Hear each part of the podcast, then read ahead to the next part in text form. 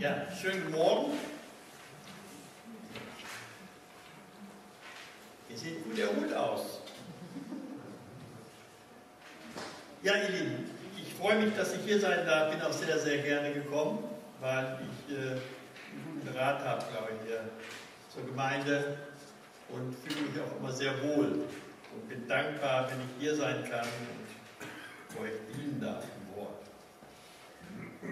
Ihr Lieben, äh, es gibt ja so manchmal so Missverständnisse. Missverständnisse entstehen ja immer dann, wenn man nicht richtig zugehört hat.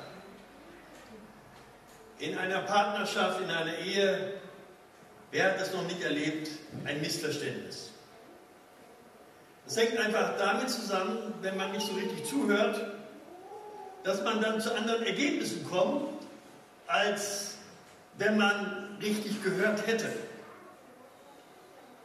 Und wer schon mal äh, so ein Missverständnis erlebt hat, der kann vielleicht das ein oder andere Lied davon singen, was das manchmal auch für Auswirkungen hat.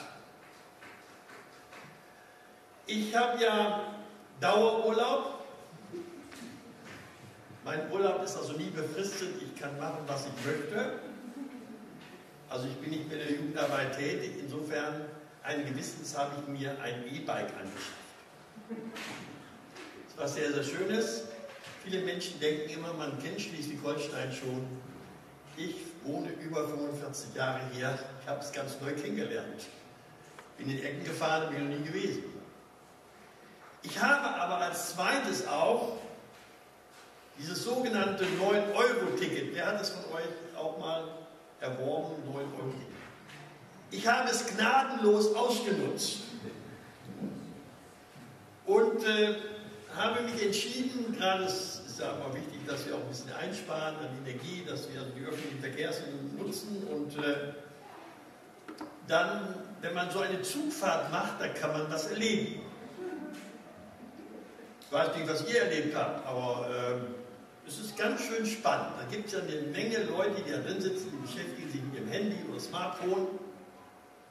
Dann gibt es Leute, die haben einen Knopf in den Ohren, nicht nur ein, sondern zwei Knöpfe. Einige schlafen, aber es gibt auch einige, die kommunizieren. Und als ich so in so einem Abteil saß, da saßen hinter mir saß ein Ehepaar. Und dieses Ehepaar wollte letztendlich, und das ist so ein bisschen eine Einleitung, dieses Ehepaar wollte sich einen schönen Tag machen. Das heißt, der Mann hat es geplant und äh, dann hat er es auch ausgeführt. Er hat, glaube ich, aber nicht eingeplant, wie seine Frau so darauf reagiert, in so einem engen Abteil zu sitzen. Er hat aber sehr positiv auf sie eingeredet. Wir sind nach Lübeck gefahren, er redete vom Niederecker Marzipan, er redete vom Holzentor und vielen anderen Dingen, was er mit ihr unternehmen wollte. Ich weiß nicht, was die Frau hatte, aber sie waren nicht gut drauf. Ich habe auch nur Wortfetzen mitbekommen. Der erste Wortfetzen, den sie ihm zur Antwort gab, halt doch endlich mal den Mund. Ja, manchmal ist es auch angebracht. Aber er wollte ja schon im Vorfeld, wollte er ja schon letztendlich sie so ein bisschen schmackhaft machen auf dem, was sie jetzt gemeinsam erwartet. Der zweite Wortfetzen, den ich mitbekam, sehr dünnes Eis jetzt. Das ist schon mal eine Ansage. Aber er ließ sie nicht abhalten. Er war so voller Freude, voller Energie und sie ja so richtig einzustimmen. Der dritte Wortfetzen war, wenn du jetzt nicht aufhörst, steige bei der nächsten Station aus und fahre zurück. Wisst ihr, was ich für ein Gefühl hatte? Ich hatte ein Gefühl, ich selbst, ich muss jetzt irgendwie eingreifen. Dieser Mann bemüht sich permanent, seiner Frau einen, einen schönen Tag zu machen und sie reagiert so bitter. Ich habe mich aber nicht getraut, mich umzudrehen. erst beim Ausstieg habe ich gemerkt, bei dem Gesicht kannst du nichts gewinnen. Sie war so missgestimmt, dass sich, dass sich das auf ihr Gesicht, auf ihren, der ganze Frust in ihrem Gesicht niedergeschlagen hat. Und ich wollte helfen, aber ich hatte Angst, dass sie auch noch irgendwas abkriegen. Ich weiß nicht, was da gelaufen ist zwischendurch. Wie gesagt, das sind nur Wortfetzen. Aber um Missverständnisse, Missverständnisse auszuräumen, denke ich, ist es immer ganz, ganz wichtig, dass man richtig hinhört. Vielleicht hatten Sie gerade nicht das Bedürfnis, vielleicht wollten Sie was ganz, ganz anderes.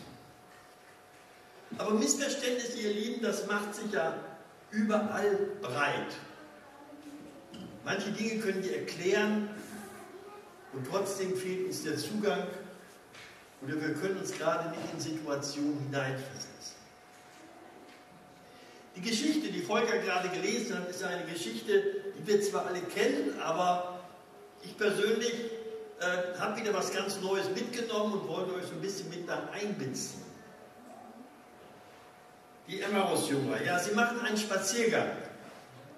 Du hast es gerade in der Lesung angedeutet, der Weg war so circa 10 Kilometer lang. Ich, umgerechnet wäre das so ein zweistündiger Spaziergang, wenn man richtig gut Tritt hat. Und bei einem Spaziergang kann man natürlich viel erzählen. Das ist schön, äh, wenn man nebeneinander geht, damit man den anderen auch richtig versteht und keine Missverständnisse aufkommen. Ich hatte mal äh, Radfahrer, die fuhren mit dem Rad eher vorne weg, gab es Kommando an, sie kriegt es kaum mit, weil sie hinterher hinkte. Er hatte so ein Hightech-Fahrrad, sie hatte was mit einer Dreigangschaltung und er brüllte immer von den Erkenntnissen, die er aus seinem wo man sagen, aus seinem Handy erworben hat, aus seinem Smartphone und sie kriegte kein Wort mit. Fahrtwind war so laut. Kam, nur Missverständnisse kamen auf. Das passiert. Aber bei einem Spaziergang, wenn man so nebeneinander geht, dann kann man auch viele Dinge klären. Wenn meine Frau und ich irgendeinen Disput hatten, haben wir es nur so gemacht, dann haben wir gesagt, lass uns mal spazieren gehen. Das nimmt die Spannung raus. Und dann kann man Dinge klären. Und dieser Dorfspaziergang, so möchte ich mal sagen, den die Jünger machen, die immer was Jünger machen, der war so, dass sie sich unterhielten über das, was mal war. Sie unterhielten sich über die Vergangenheit. Das ist was sehr Schönes, wenn man sich an Dinge erinnert. Dann wird man wieder in die Situation hineingenommen und dann tauscht man darüber aus und sagt vielleicht, ach, war das toll. Ach, wenn jetzt die Zeit stehen geblieben wäre, das wäre doch toll gewesen. Dann ist man da so hineingenommen in die ganze Situation und trotzdem ist es Vergangenheit. Wir können Dinge nicht festhalten. Es ist letztendlich Geschichte geworden. Und so haben die Jünger, die da beieinander waren, haben sie über die Geschichte, über das, was sie mit Jesus erlebt haben, darüber haben sie gesprochen.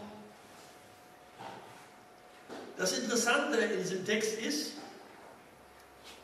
dass sie die Geschichte, die sie erlebt haben, bis dahin mit Jesus, dass sie erschrocken waren über das Ergebnis.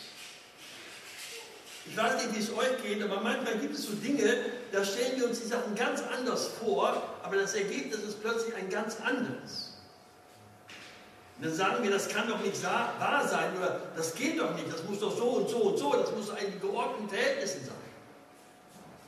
Aber manchmal ist es so, dass wir Dinge ja erleben und sie gehen ganz anders aus. Und so war es bei den Jüngern auch. Und was machen sie? Sie tauschen aus. Sie reden miteinander, was sie erlebt haben, von den Taten, von den Dingen, die Jesus bewirkt hat, von den Predigten, wie Gott Menschen, wie Gott mit Menschen umgegangen ist. Die Stimmung trotzdem war unten. War unten. Man könnte sagen, es war ein Trauergespräch. Und sie machten sich, sie machten sich Gedanken und sie tauschten ihre Gedanken die sie erlebt haben mit Jesus und was da war, sie tauschten darüber aus. aber es war Geschichte. Vieles in unserem Leben, was wir so aktuell erleben, äh, ist einen Tag später schon Geschichte. Das muss uns bewusst sein. Wir können Dinge nicht festhalten. Wenn, das, wenn wir das könnten, dann kann man sich natürlich darin einigeln und sagen, hier wollen wir bleiben. Nicht? So als Jesus mit seinen Jüngern auf dem Berg war, der Verklärung, sagte ja auch, hier lass uns Hütten bauen, hier wollen wir bleiben, weil der Zustand so gut war. Und das war bei den Jüngern auch so letztendlich. Der Zustand war aber ein ganz, ganz anderer. Jesus war nicht da.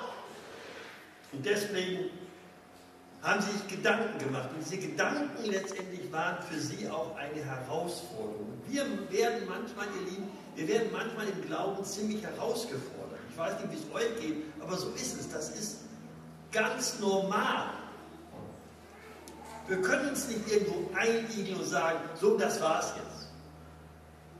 Als ich in Ruhestand gegangen bin, da sagten viele zu mir, gratuliert mir herzlich und sagten, schön, jetzt kannst du ja machen, was ich will, was du willst. Nee, ist gar nicht so. Man kann nicht immer machen, das, was man will. Du bist jetzt frei. Weil mir die Frage stellt, war ich vorher nicht frei? Meine Gedanken, meinen Dingen, die ich gemacht habe oder gesprochen habe, war ich da nicht frei? Ich war da ganz überrascht, meine sagen, ja, auch endlich hast du es geschafft. Als wenn das schon eine Last gewesen wäre. Natürlich ist es manchmal auch Last geworden, aber das Positive, das Schöne überwiegt. Die Jünger leben aber hier ganz anders. Und vielleicht haben Sie sich folgende Fragen gestellt, die ich einfach mal hier zitieren möchte. Die sagen, wie gehen wir mit der Situation, in der wir jetzt stehen, um? Wie gehen wir mit der Situation, in der wir jetzt stehen, um? Was machen wir daraus? Und sie finden erstmal keine Antwort. Keine Antwort. Ihr Lieben, das ist immer ein ziemliches Spannungsfeld, wenn man nicht gleich Antworten bekommt. Das halten Menschen manchmal kaum aus. Wenn man eine dringende Frage hat, man bekommt keine Antwort oder nur ein Achselzucken, so nach dem Motto, ich weiß es auch nicht, das ist ein ziemliches Spannungsfeld, das ist eine Herausforderung. Aber es gibt auch unter uns Christen manche Situationen, ich weiß nicht, wie es bei euch ist, da versuchen wir Antworten zu geben, aber wir finden keine. Und dann behelfen wir uns manchmal, entschuldigt, dass ich das sage, mit irgendwelchen Bibelzitaten, die zwar richtig sind, aber nicht in die Situation passen. Das stimmt alles, aber sie passen nicht in die Situation. Also da sind Fragen, wir können keine Antworten geben und das halten wir kaum aus. Weil wir immer gerne Antworten geben möchten auf aktuelle Situationen. Viele Fragen, wenig konkrete Antworten. Und die Fragen, die sie haben, waren auch die zum Beispiel, haben wir aufs falsche Pferd gesetzt? Sind wir da irgendwie einem Irrtum unterlaufen? Haben wir uns geirrt? Haben wir was übersehen? Beziehungsweise nicht richtig verstanden? Was soll, was soll nun werden? Das ist die Situation. Die, die so viel mit Jesus erlebt haben, er ist nicht mehr da. Wir sind uns selbst überlassen. Sie reflektieren also nur die gemeinsame Zeit und plötzlich merken sie, sie haben den Überblick verloren. Sie haben wohl irgendwas nicht so richtig verstanden. Weil alles anders ist plötzlich. Diese Situation gibt es. Und wenn wir die Evangelien lesen oder auch im Alten Testament, da gibt es Situationen, die kann man manchmal im ersten Augenblick nicht verstehen. Und wie gesagt, das überfordert uns. Und was ist dann so mit den Glaubensüberzeugungen? Was ist daraus geworden? Was haben sie gebracht? Wir haben doch alles gegeben, wir haben schon alles aufgegeben, unser Beruf, sind dir nachgefolgt. Und jetzt haben wir sozusagen nichts. Haben wir den Mund zu voll genommen? Dieser Jesus lässt uns allein. Hinzu kommt die Angst die Angst. Wir wissen alle genau, dass auch die bedroht wurden, die mit Jesus gegangen sind. Und die Hoffnung sozusagen, die sie haben, schwindet immer mehr. Ihr Lieben, man kann sich an gute geistliche Dinge, kann man sich gut erinnern. In manchen Situationen ist es auch wohltun, ist es auch richtig. Aber wir können nicht aus der Vergangenheit leben.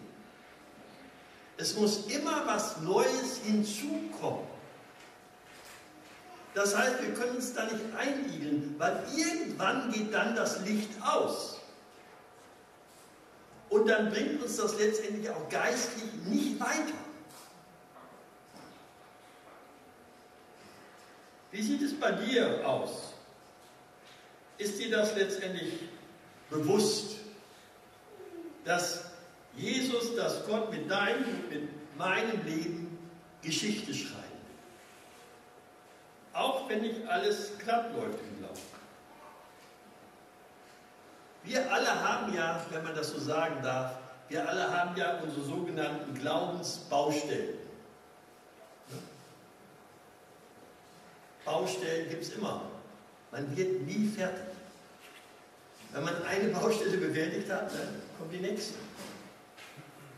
Also Kinder sind was Herrliches. Aber da kommt wieder Baustelle.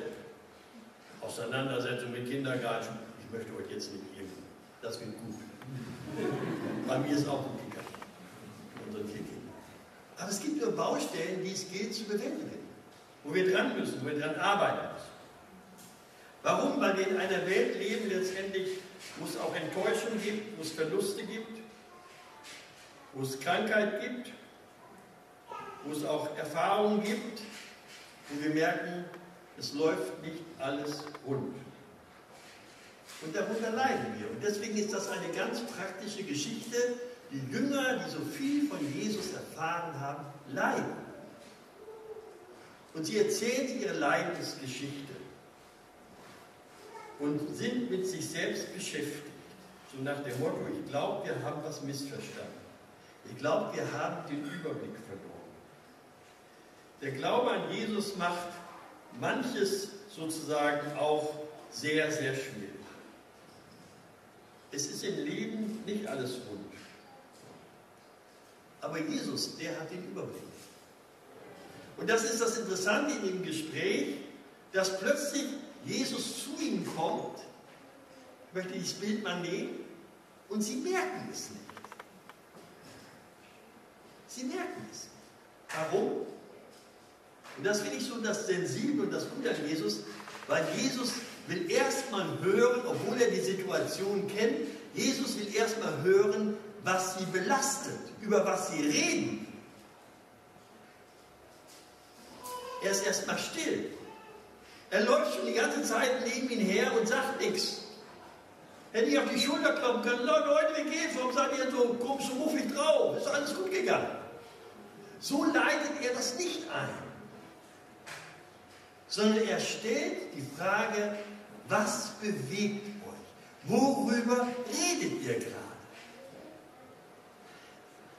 Ihr Lieben, das finde ich so spannend, dass Jesus nicht einer ist, der sagt, Mensch, ist doch alles Palette. Sondern Jesus kennt unsere Baustellen und weiß unsere Nöte, wenn wir das eine sagen und das andere tun, dass es da immer manchmal einen Unterschied gibt in der Umsetzung.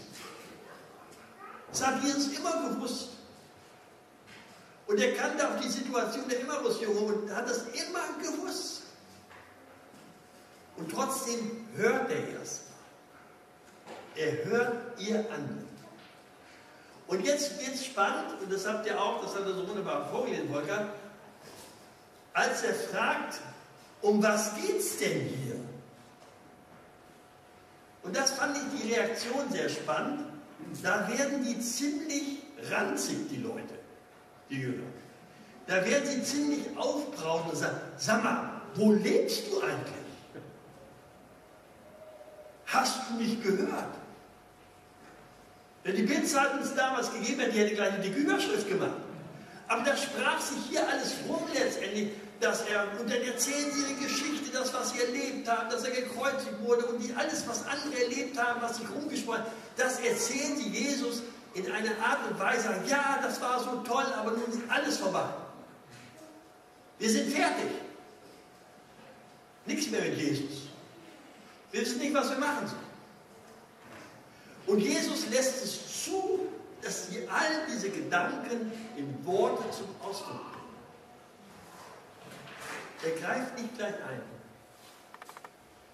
Wir, die wir ihm nachgefolgt sind, mit unseren Glaubensüberzeugungen, wir, die wir manchmal den Mund so voll nehmen und doch in so vielen Brüchen leben letztendlich, diesen Menschen hört er zu. Jesus ist der beste Seelsorger letztendlich. Wenn man Probleme hat, ist es immer wichtig, erstmal zuzuhören, damit da kein Missverständnis entsteht. Und deswegen haben die Jünger auch diese Geschichte, die sie mit Jesus erlebt haben, erstmal in Einzelheiten dargestellt. Warum? Weil sie wollten, dass dieser Mann, der die ganze Zeit mit ihnen geht, sich erstmal einen Überblick verschafft. Sie wollen ihm einen Überblick geben in ihre Gesamtsituation. Und Jesus schaltet sich ein und spricht und redet mit. Er gibt ihm Einblick in die Geschichte und plötzlich geht bei den Jüngern Stück für Stück ein Licht auf. Ich glaube, dass sie sich gewundert haben, dass sie sich gewundert haben, dass er so Bescheid weiß, dass er doch nicht ein Unwissender war, sondern dass er die Dinge beherrscht. Aber sich nicht aufführt wie so ein Alleswisser, sondern erstmal die Lage checkt. Ich glaube, davon können wir, liebe Gemeinde, können wir auch lernen, dass wir uns erstmal einen Überblick verschaffen. Und dazu gehört es manchmal zu schweigen. Wir müssen nicht auf alle Dinge, und das fällt uns ja so schwer, wir müssen nicht auf alle Dinge Antworten haben, sondern wir müssen manchmal vielleicht und so warten, dass wir den anderen in den Arm nehmen, dass wir ihn drücken. Und wenn so Dinge, wenn mir das so passiert, dass ich in eine Situation komme, wo ich, ja, wo ich keine Ansprache finde oder wo ich auch keine Worte finde, die Leute in den Arm nehmen und drücke und sage dann auch mal Scheiße. Entschuldigung. Weil ich selbst auch darunter leide. Also, es ist manchmal nicht angebracht, äh, so pauschal Antworten zu geben, sondern sich einen Überblick zu verschaffen, damit ich den Durchblick bekomme. Das ist wichtig. Und Jesus redet mit den Jüngern und plötzlich kriegen sie eine andere Richtung. Wenn man traurig ist, so geht es mir manchmal, euch auch, dann guckt man nicht als Guck in die Luft, sondern guckt man meistens ein bisschen nach unten. Man möchte auch man sagen, man kann den anderen auch mit nicht mehr so in die Augen gucken. Wenn irgendwas vorgefallen ist, schlechtes Gewissen, dann guckt man manchmal so runter, ne? so bescheuerter Dackel. Und in dem Moment, wo Jesus aber mit ihnen redet, richtet sich ihr Blick auf. Das ist das Sympathische an Jesus, dass er uns nicht niederdrückt, sondern dass er uns immer aufrichtet. Und sie werden letztendlich froh.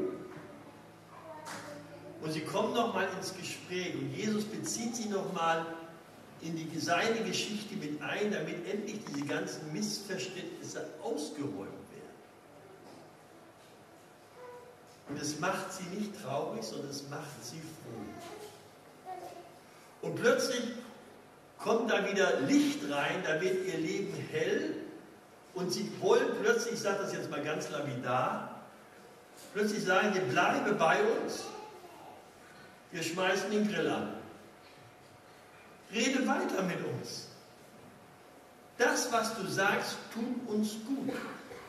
Tut uns gut. Aber es ist keine Pauschalantwort, die uns gibt, sondern er hat sie in die Geschichte mit eingeweiht und sie werden froh.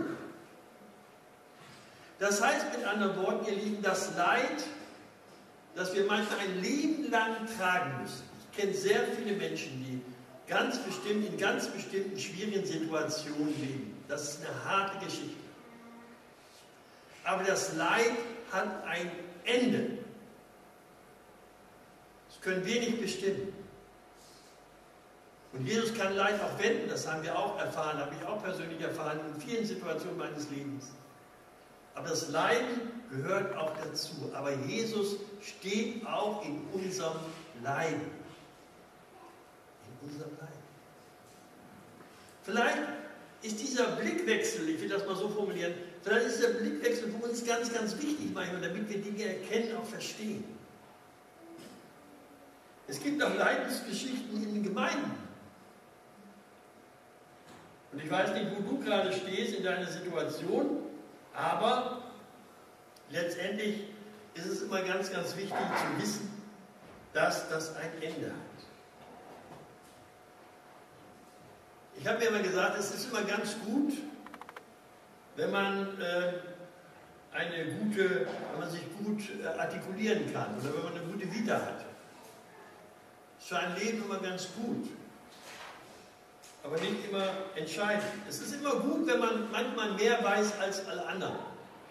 Ist auch nicht schlecht. Kann auch sozusagen eine große Hilfe für andere sein, wegweisend für jeden. Aber, und das möchte ich, da, da werde ich jetzt so ein bisschen, wie soll ich sagen, da werde ich ein bisschen unruhig, aber wir müssen aufpassen, dass wir nicht in christliche Floskeln verfallen. Christliche Floskeln. Das kann manchmal gefährlich sein. Ich habe das manchmal erlebt, dass da Menschen kamen und dann sagten, der eine sagt, ja, musst du so machen, so machen. Und die haben nachher so im Glauben persönlich gelitten, weil sie sagten, ich glaube, ich mache alles falsch. Ich komme deswegen nicht auf die Füße, weil das und das in meinem Leben nicht in Ordnung ist. Ja, es kann Gründe dafür geben. Aber wenn ich immer nur sozusagen so dastehe, immer wie der Betröppelte, der nichts kann, der nichts leistet, ich sage das mal, der sich sozusagen hochkommt und andere da so ein Patentrezepte ausschüttet, dann sind das christliche Floskeln, die nicht angebracht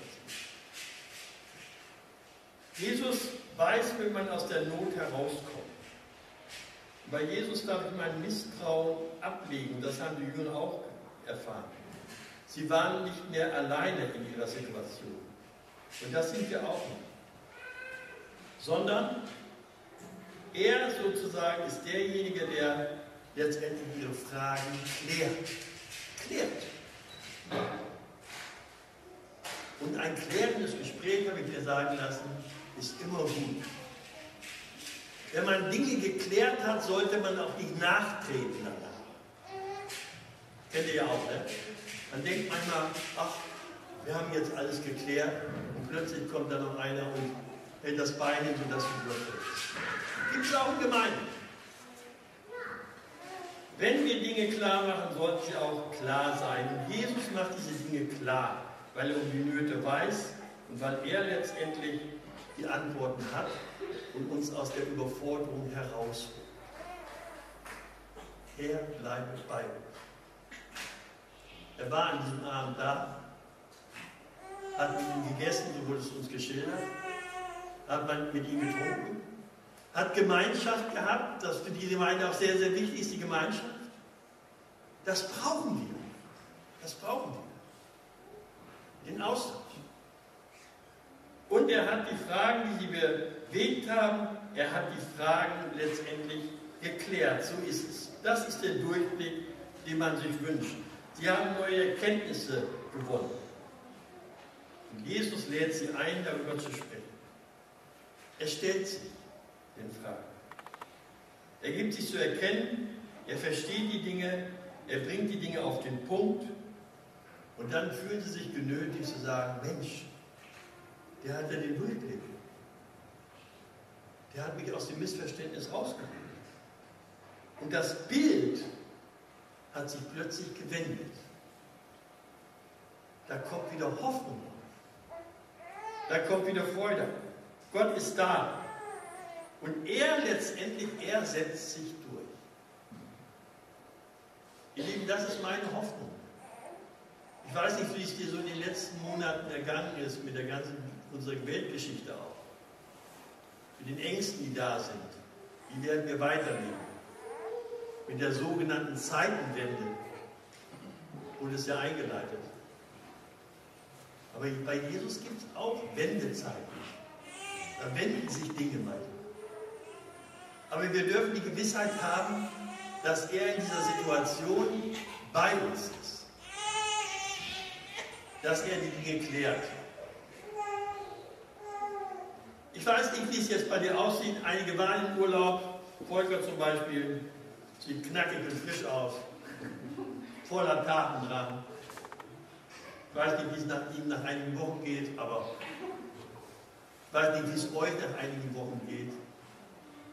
Aber ich glaube, wenn wir bei Jesus ganz nah dran sind, seine Stimme hören, dann ist das immer Erholung für unsere Seele. Körperlich ist auch wichtig, aber die größte, wichtigste Erholung ist für die Seele. Und ich wünsche dir, die Ferien sind ja jetzt zu Ende, außer bei den Studenten. Die haben ja dauernd Ferien. Entschuldigung, nein, die müssen viel arbeiten. Ich habe gerade mit einer Studentin, Medizinstudentin gesprochen, wir müssen viel, viel arbeiten, weiß ich. Früher war das ganz anders. Ich wünsche euch, dass Jesus eure Gedanken prägt und dass ihr wisst, Jesus ist da. Auch in veränderten Situationen. Und das meine Hoffnung. Amen.